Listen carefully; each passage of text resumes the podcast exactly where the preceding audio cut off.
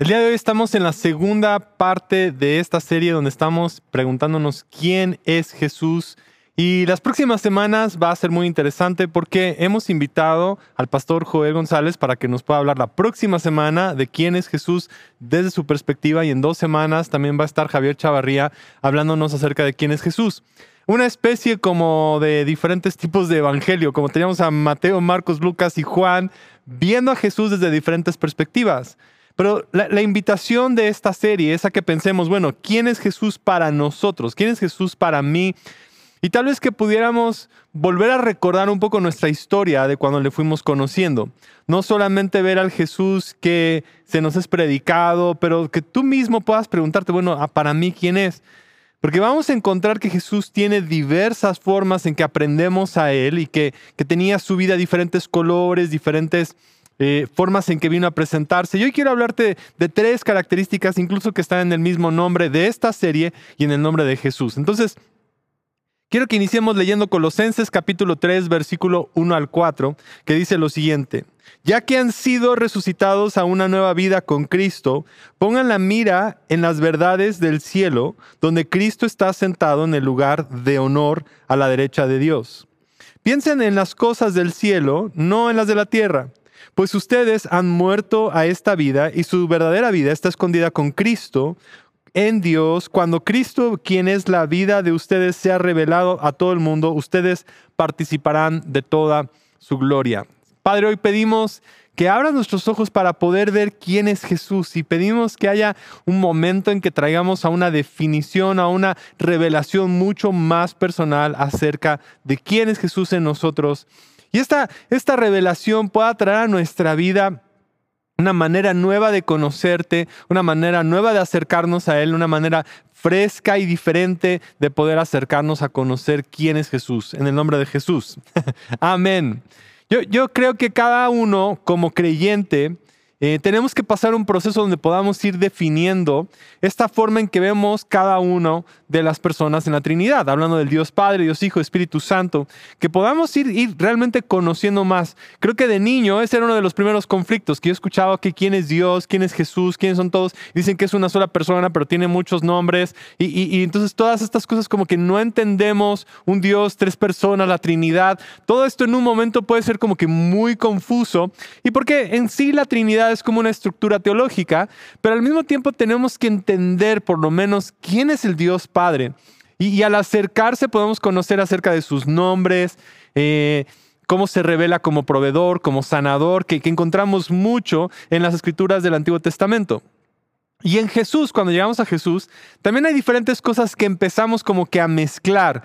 Y es, es, es, como ese proceso de ir madurando para ir entendiendo la diferencia entre quién es Jesús, cuál era su misión, qué era lo que estaba haciendo aquí en la tierra y quién es el Cristo, porque de repente mezclamos Jesús con Cristo, lo ponemos y lo ponemos, pero son dos palabras totalmente diferentes que espero el día de hoy podamos traer un poquito más de revelación.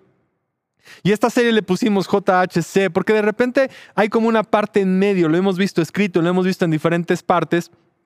Y explicarte un poquito de, qué es lo que, eh, cómo es que lo verían, cómo lo hubieran visto a Jesús eh, los creyentes de ese tiempo, como que en los primeros siglos, que cómo fuera, después de Cristo, cómo verían a Jesús. Evidentemente todos tenemos una historia y quiero que pienses ahorita cuándo fue la primera vez que escuchaste a Jesús, cómo fue esa revelación. Yo recuerdo tanto de niño preguntarle a mi papá como que ¿quiénes son todos estos nombres? Y él me dijo, ok, tenemos al Dios Padre y Dios Hijo. Entonces, en un principio, como niño, me fue mucho más fácil poder diferenciar y ver a Dios Padre y ver a Dios Hijo y ver al Espíritu Santo como tres personas, o sea, como tres tres, formas de entenderlo, al menos comenzar a entender que había características diferentes. Y recuerdo tanto que teníamos nosotros en, en, lo que era la escuela dominical, que era como ministerio de niños, que ahora se llama Reventón, pero en ese momento se llamaba la escuelita dominical, y había una, un fondo, había una, como un marco amarillo con una cosa que le llaman flanelógrafo Ya sé, esto es como regresando al tiempo de que no había internet, no había celulares, no había absolutamente nada. Y pegaban con otras cositas como de, franela unas imágenes que pegaban en, en, el muro. Y este era uno amarillo. O sea, imagínate el fondo amarillo. Qué horrible. Ni siquiera ayudaría para crear contraste. Pero bueno, estaba el amarillo y pusieron una imagen de un tipo con pelo largo, una bata blanca ese es Jesús. Yo digo, ok, fue como la primera imagen que recuerdo tanto de ver como algo dibujado, presentado de Jesús. Claro, había otras imágenes que uno veía como una cruz y, y cómo se miraba, pero la gente igual no siempre podía definir quién era Jesús y qué era lo que Jesús venía a hacer y, cuál es la razón por la cual vino al mundo y cuál es el Evangelio. Y todavía, todavía me acerco con creyentes y les digo que cuál es el Evangelio, quién es Jesús y qué significa para ti. Y tenemos unas ideas como todavía muy vagas acerca de quién es Jesús. Y, y, creo que es muy importante que todos podamos luchar un poquito con el texto bíblico para encontrar en nosotros ahora qué representa Jesús. Entonces, en ese tiempo como niño empecé a ver que era Jesús y estas historias y, entonces la primera versión de Jesús es la versión de Jesús haciendo milagros, ¿no? Tomando los panes y los peces y, y, empezando a multiplicarlos, sanando a la gente, sanando a los ciegos y todas estas historias comenzaban a cautivar un poquito ya más mi imaginación para entenderlo. Pero después empecé a encontrar ya más como adolescente a un Jesús que venía siempre también como que a luchar con un grupo de personas que eran los fariseos, como que siempre estaba en conflicto. Evidentemente cuando uno es adolescente hay una actitud todavía un poquito más entre rebelde, entre que quieres ir con el sistema, entre que quieres pertenecer. Y eso es donde encontré que había un Jesús que venía a no ir con la corriente. Y eso es normalmente lo que predicamos, pero de repente chocamos porque todavía queremos crear una nueva corriente cristianoide. Jesús no vino a ir con la corriente religiosa que todavía al día de hoy sigue siendo un problema porque queremos invitar a la gente a una corriente religiosa cuando Jesús él mismo vino a chocar.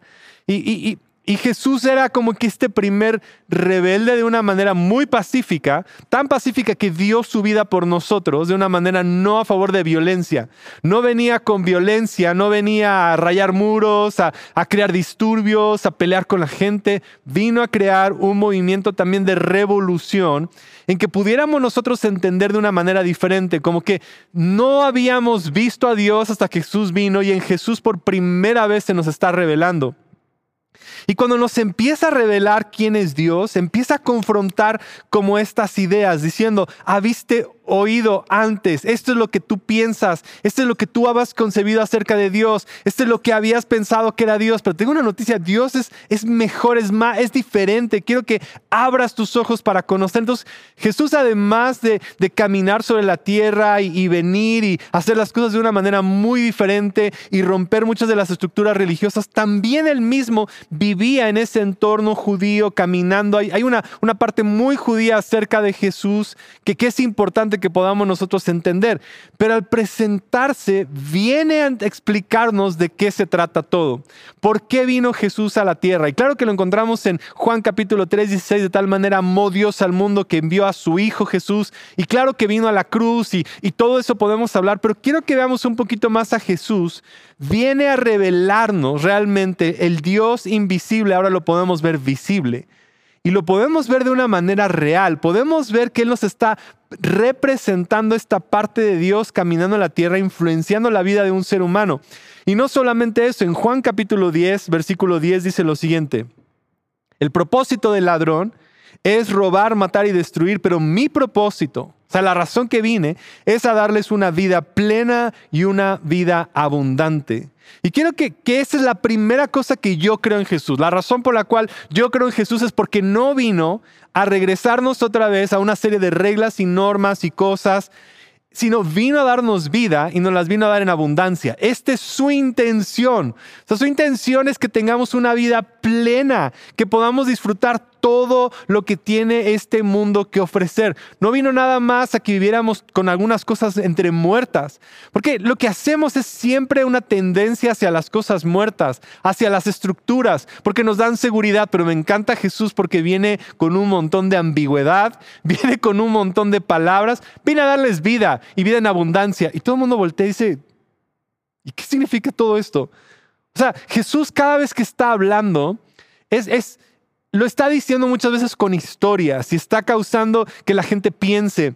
Y, eso es a veces lo que es frustrante porque queremos nosotros tomarnos de Jesús, pero Jesús en general no vino a que lo pudiéramos tomar, sino venía a hacer cosas diferentes constantemente. Jesús en ese momento no venía de una manera tan incluso frontal. Vemos a Jesús en cada uno de sus mensajes, desde Mateo capítulo 5, en el Sermón de Monte, o sea, dando un mensaje que es como disruptivo, porque viene a decir, por ejemplo, bienaventurados son los de pobre en espíritu. O sea, cada una de las cosas que Jesús está diciendo en cada frase nos está llevando a que podamos nosotros pensar de una manera diferente en cómo hemos visto y quién es Dios. Y en cada uno incluso de los de los milagros que está haciendo son distintos, porque no está intentando creer que todos los milagros sean de una manera. No vino a crear nada más un sistema, no vino a decir, ok, hagan uno, dos, tres. Vino Él a darnos siempre bases, formas de pensar, de ver a Dios, de admirar a Dios, de caminar. Por eso cuando hablamos primero acerca de Jesús, tenemos que entender de esta palabra como Yeshua el Salvador, el que venía a mostrarnos una manera diferente de poder ver a Dios, una manera donde la muerte no está en control, sino la vida es la que está en control de todas las cosas.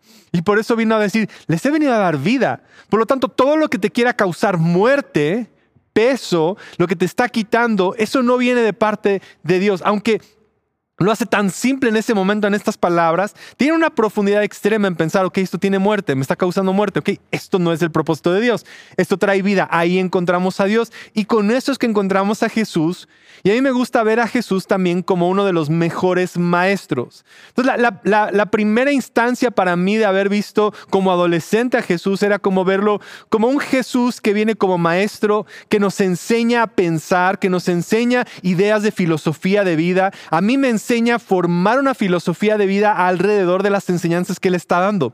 Entonces, eso sí es primeramente porque me gusta, porque todo buen revolucionario necesita traer una forma de pensar. O sea, nos tiene que enseñar cómo va a ser la revolución y qué va a pasar y qué es lo que va a venir y qué es lo que va a suceder y cómo lo va a presentar. Y, entonces es Jesús mostrándonos cómo pensar, cómo actuar y cómo tener filosofía.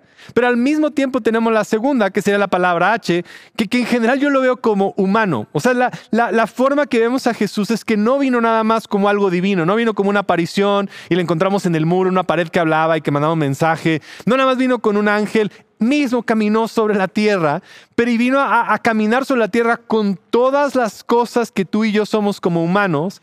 Por lo tanto, hay una segunda cosa que no existe ninguna otra historia acerca de algún tipo de divinidad, en ningún tipo de religión, de alguien que caminara sobre la tierra y que estuviera con nosotros y que fuera Dios hombre al mismo tiempo y que viniera a mostrarnos entonces llorando, caminando, sufriendo, viviendo lo que tú y yo vivimos y ver su humanidad en esa forma presentada.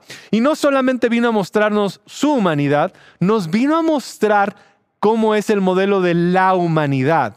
Y eso es lo que yo quiero que veas a Jesús también, como un modelo de cómo sería un humano perfecto, un humano pleno, una humanidad colectivamente plena. Porque vemos incluso que había esta idea, bueno, solamente los judíos van a estar ahí, pero dice Efesios capítulo 2, versículo 14 al 17. Porque Cristo es nuestra paz, Él logró hacer de nosotros los judíos y de ustedes, los que no son judíos, un solo pueblo. Jesús vino a unificar.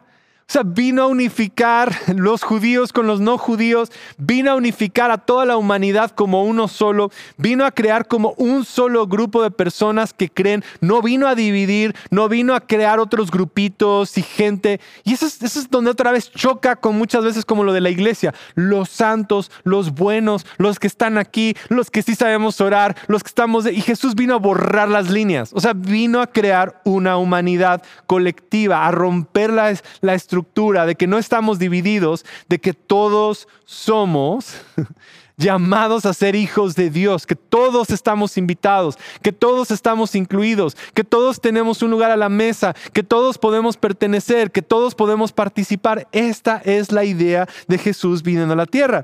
Dice lo siguiente, puso fin a los mandatos y reglas de la ley y a los dos pueblos los hizo parte de, uno, de sí mismo, creando una sola y una nueva humanidad. Ahora, cuando está hablando de una nueva humanidad, sin duda alguna está hablando de que todos humanos, todos, toda raza, todo color, toda lengua, toda tribu, toda gente se une para poder adorar al Señor y juntarse. Y además en Jesús una nueva forma de poder ser humanos.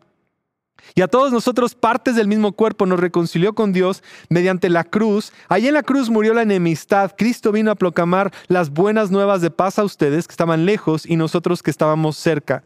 Ahora, hablando de leyes y normas y todo esto, claro que hay un debate teológico entre Jesús vino a cumplir la ley, si ya no tiene que cumplir la ley, si estamos bajo la gracia, si estamos bajo... Y, para mí la forma en que puedo ver acerca de la ley es como cuando encontramos nosotros en la ley, está intentando pintarnos la imagen de una nueva humanidad. O sea, sabemos que el, daño que causa robar.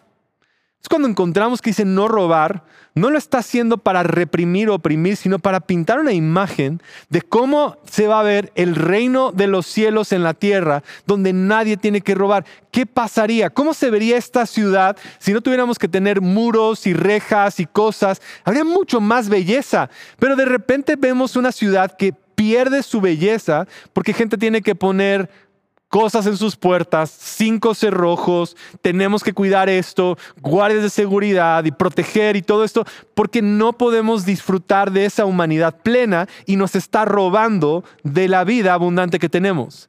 Entonces, la, forma de ver las leyes y las normas es porque nos estaban haciendo una invitación a soñar. Cada una de estas reglas y normas, las 613, todas las 600 mandamientos, no eran para venir a poner un peso, es para imagínate un ser humano que puede vivir con todos estos atributos, con todas estas cosas. Y Jesús vino a caminar, no conoció pecado, para que en él pudiéramos ver la plenitud, la abundancia de esa vida y dijéramos, se me antoja eso. Yo, quiero eso, yo, yo quiero vivir así. Pero de ahí viene otra vez el truco de parte de Dios. Es como acá están las leyes, aquí está entonces Jesús y aquí viene la gracia para que tú lo puedas hacer.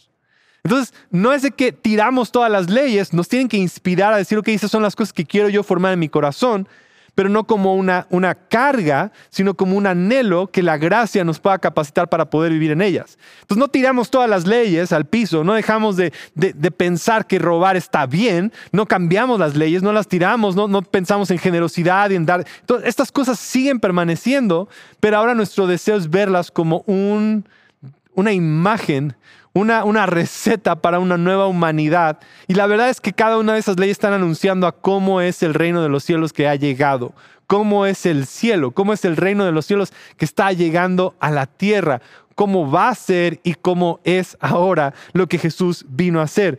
Y por último, tenemos a Jesús, tenemos esta parte humana, pero al final de cuentas también tenemos la palabra Cristo. Hablamos de Jesucristo y pensamos que Cristo lo intercambiamos uno con otro, pero Cristo está hablando de la parte creativa del Espíritu Santo trayendo vida y animando aquellas cosas que antes no las veíamos, sino ahora tenemos esta parte que nos impresiona, esta forma de, de ver el mundo. Entonces yo veo a Jesús como como extraordinario maestro que nos está enseñando filosofía de vida, que nos enseña cómo caminar, que nos enseña cómo vivir. Después vemos a una nueva humanidad que nos invita a través de ciertas normas y formas en que podemos ver la nueva humanidad. Pero después llega el Espíritu Llega Cristo, que es la unción que estaba sobre él, el Espíritu sobre él, aquello que ahora rompe todas las reglas y cambia todas las normas. Es como, como aquello que hace que lo que tú no podías hacer, ahora lo puedas hacer. Es en Cristo que todo lo podemos hacer. Juan capítulo 3, versículos 5 al 8 dice, Jesús le contestó.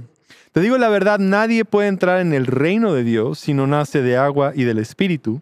El ser humano solo puede reproducir la vida humana pero la vida espiritual nace del Espíritu Santo.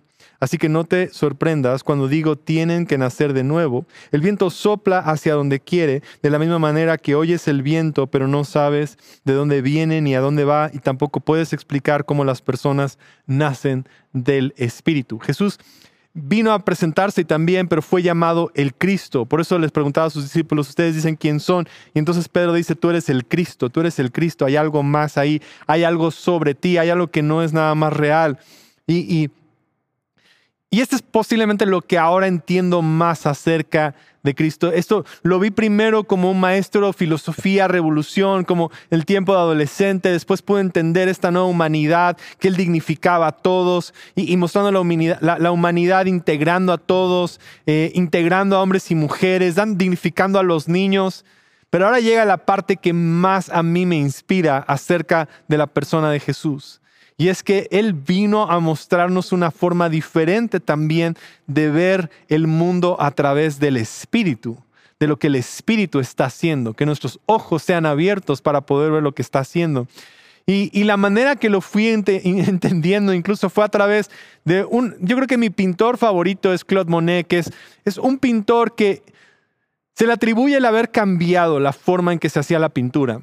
Y, una de las pinturas que más me gustan, la, vamos a ver, son los nenúfares, que son, es una, una pintura que donde él está haciendo algo tan cotidiano, tan sencillo, son solamente como unos lirios sobre el agua, con unas pequeñas florecitas, tan sencillo, algo tan cotidiano, tan ordinario, tan, tan diríamos de todos los días que tú pasas y no le das importancia, que no está ahí. Pero lo que estaba pasando en el tiempo que él estaba pintando Claude Monet es que todo mundo estaba creando un sistema donde todo era realismo, incluso hiperrealismo. Todo se trataba de ver las cosas reales y, ver las cosas como tenían que ser. Incluso al día de hoy es como los números y las estadísticas y las cosas y, todo tiene que ver con, cómo están armados y, todo es tan frío y todo es tan calculado. Y, igual lo mismo estaba pasando con el sistema religioso en el tiempo de Jesús. Eran los fariseos y, cuántas eh, cosas tenían que suceder y, cuáles eran los mandamientos y, cómo tenías que cumplir y, cuántas normas tenías que cumplir y cómo hacerlo. O sea, el sistema siempre está creando una manera estricta de hacer las cosas, una manera como muy cuadrada de cómo tiene que ser. Y de repente llegan estas personas que voltean y dicen, pues este es tu realismo, pero existe algo que es todavía mucho mejor. Y Monet y sus amigos y todos ellos crearon una, una corriente también artística donde nos mostraban no lo real, sino lo que estaba encima, la parte del espíritu, la parte de las emociones, la, parte que pudieras tú ver inspiración en un par de flores. O sea, es como que ahora encuentras inspiración en las cosas más ordinarias, más básicas.